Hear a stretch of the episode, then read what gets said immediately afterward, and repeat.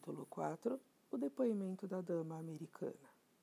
Miss Hubbard entrou no carro-restaurante num tal estado de nervos que mal podia articular as palavras. Afinal, digam-me apenas uma coisa: quem é que manda aqui? Tenho informações muito importantes, muito importantes e quero dá-las o mais cedo possível a uma autoridade. Se os senhores cavalheiros Passe-me a informação, senhora, disse Poirot. Mas, por favor, sente-se primeiro. Miss Hubbard deixou-se cair na cadeira em frente ao detetive. O que tenho a dizer é o seguinte: houve um assassinato no trem na noite passada. E o assassino estava na minha cabina. Fez uma pausa para parecer ainda mais dramática. Tem certeza disso, madame? Claro que tenho. Que ideia! Eu sei bem o que estou dizendo. Vou dizer tudo o que tenho para contar. Eu tinha ido para minha cama e começava a pegar no sono quando acordei de repente. Estava tudo escuro, com um homem na minha cabina. Fiquei tão apavorada que não pude nem gritar. O senhor compreende. Fiquei ali deitada e pensando: meu Deus, vão me matar. Não posso dizer como me sentia. Esses trens horríveis, pensei, e tudo o que havia lido sobre eles.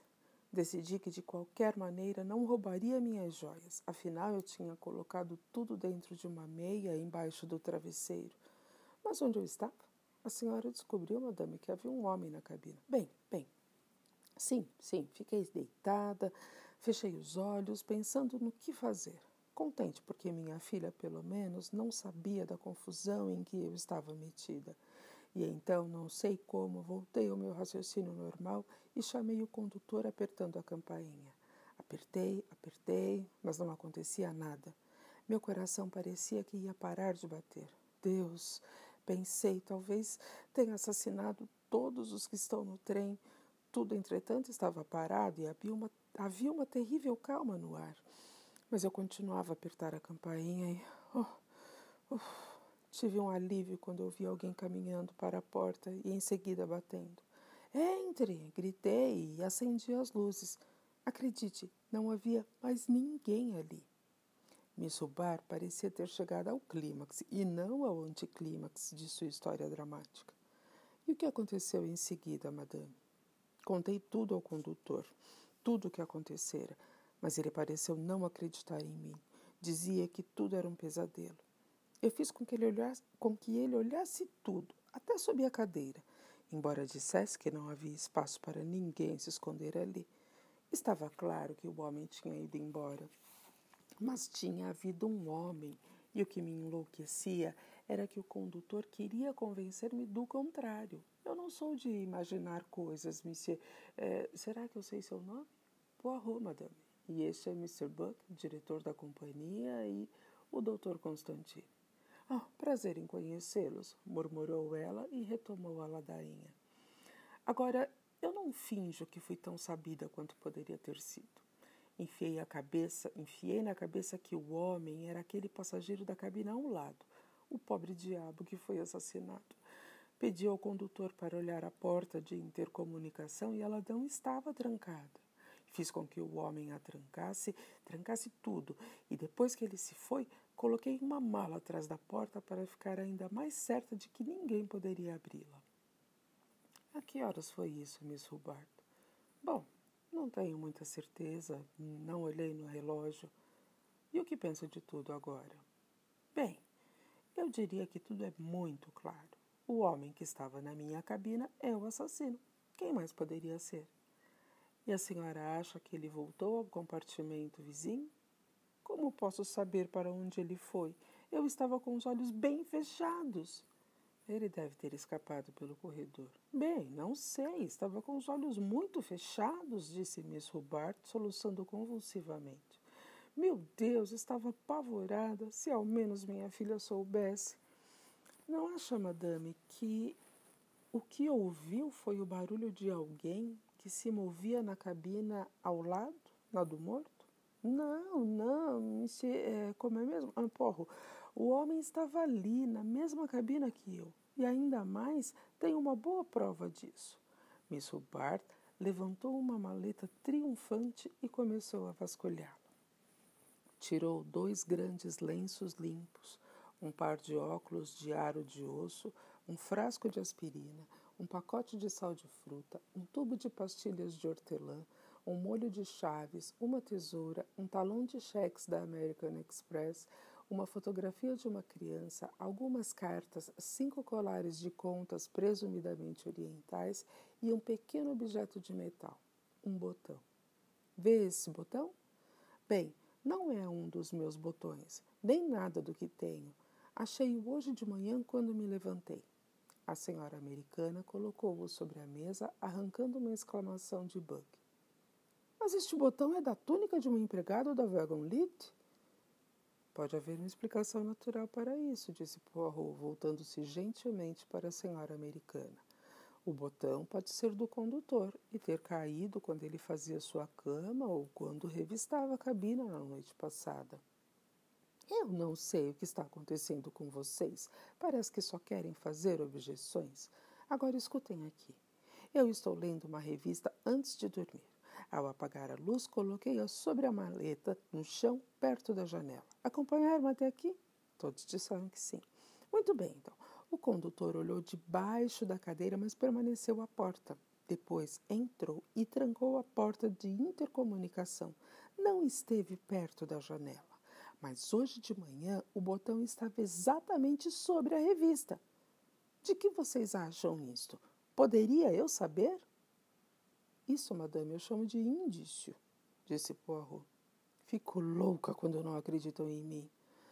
A senhora, madame, nos deu um indício valiosíssimo, retrucou Poirot. E agora, poderia fazer-lhe algumas perguntas? Sim, certamente. Como foi que, estando tão nervosa a respeito de Hatchet, a senhora não trancou a porta que dá para a cabina dele? Mas eu a tranquei, respondeu Miss Hubbard. Trancou? Bem, na verdade, perguntei àquela sueca, uma alma boníssima, se a porta estava trancada, e ela disse que sim. Por que a senhora mesma não foi verificar? Porque eu estava deitada e pendurara ali uma sacola com meus objetos de banho. A que horas pediu que ela lhe fizesse isso? Deixe-me pensar. Deve ter sido entre 22h30 e 22h45. Ela veio ver se eu tinha uma aspirina. Disse-lhe onde apanhar e ela pegou na maleta. A senhora estava na cama? Sim, respondeu ela com uma repentina risada. Pobre coitada, estava mal, o senhor sabe. Ela, por engano, abriu a porta da outra cabina. A cabina de Hatchet? Sim! O senhor sabe como é difícil andar pelo trem e como é quando todas as portas estão fechadas, tudo igual. Ela acabou abrindo a porta de Hatchet por engano. Estava muito aborrecida por causa disso. Parece que ele riu e lhe disse qualquer coisa não muito gentil, pobre alma. Estava arrasada. Disse-lhe que tinha sido um engano, estava envergonhada, mas aquele sujeito não prestava. Ele lhe disse: Você é muito velha. O Dr. Constantine sorriu. Miss Hubbard congelou-o com o olhar. A senhora ouviu algum barulho na cabina de Mr. Hatchet depois disso? Bem, não exatamente. O que quer dizer com isso, madame? Bem, ele roncava. Ah, ele roncava? Terrivelmente. Na noite anterior não consegui dormir com o barulho. A senhora não o ouviu mais roncar depois do susto com o homem na sua cabina? Como poderia, Monsieur Porro, se ele estava morto? Ah, sim, Poirot mostrou-se confuso. Claro. A senhora se lembra do rapto dos Armstrong, Miss Hobart?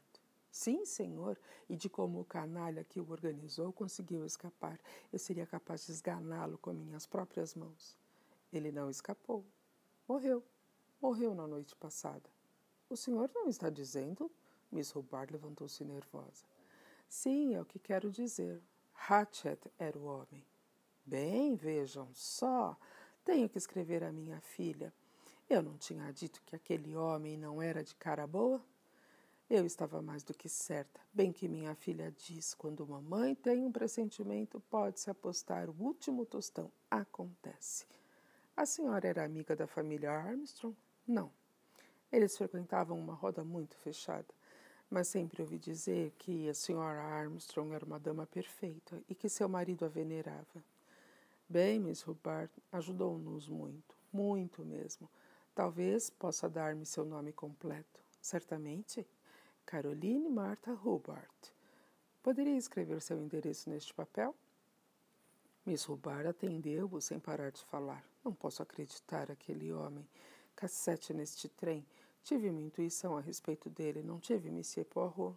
Sim, claro, madame. Por falar nisso, a senhora tem um hobby vermelho escarlate de seda?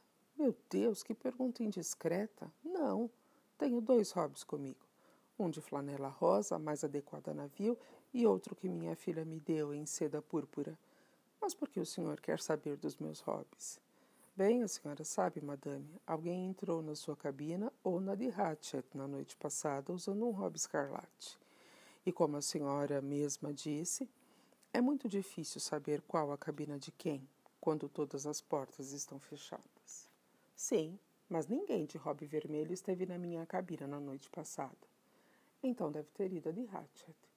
O que não me surpreenderia, observou Miss Hubbard em tom jocoso. Poirot inclinou-se para a frente. Então ouviu uma voz de mulher na cabina ao lado? Não sei como adivinhou isso, Monsieur Poirot, mas na verdade ouvi. Mas quando lhe perguntei, tudo o que disse foi ter ouvido Mr. Hatchet roncar. Sim, é verdade, ele roncou por um tempo, mas houve um momento. Miss Hubbard enrubesceu. É meio embaraçoso falar a respeito. A que horas ouviu a voz de mulher? Não sei bem. Acordei por um minuto e ouvi uma mulher falando.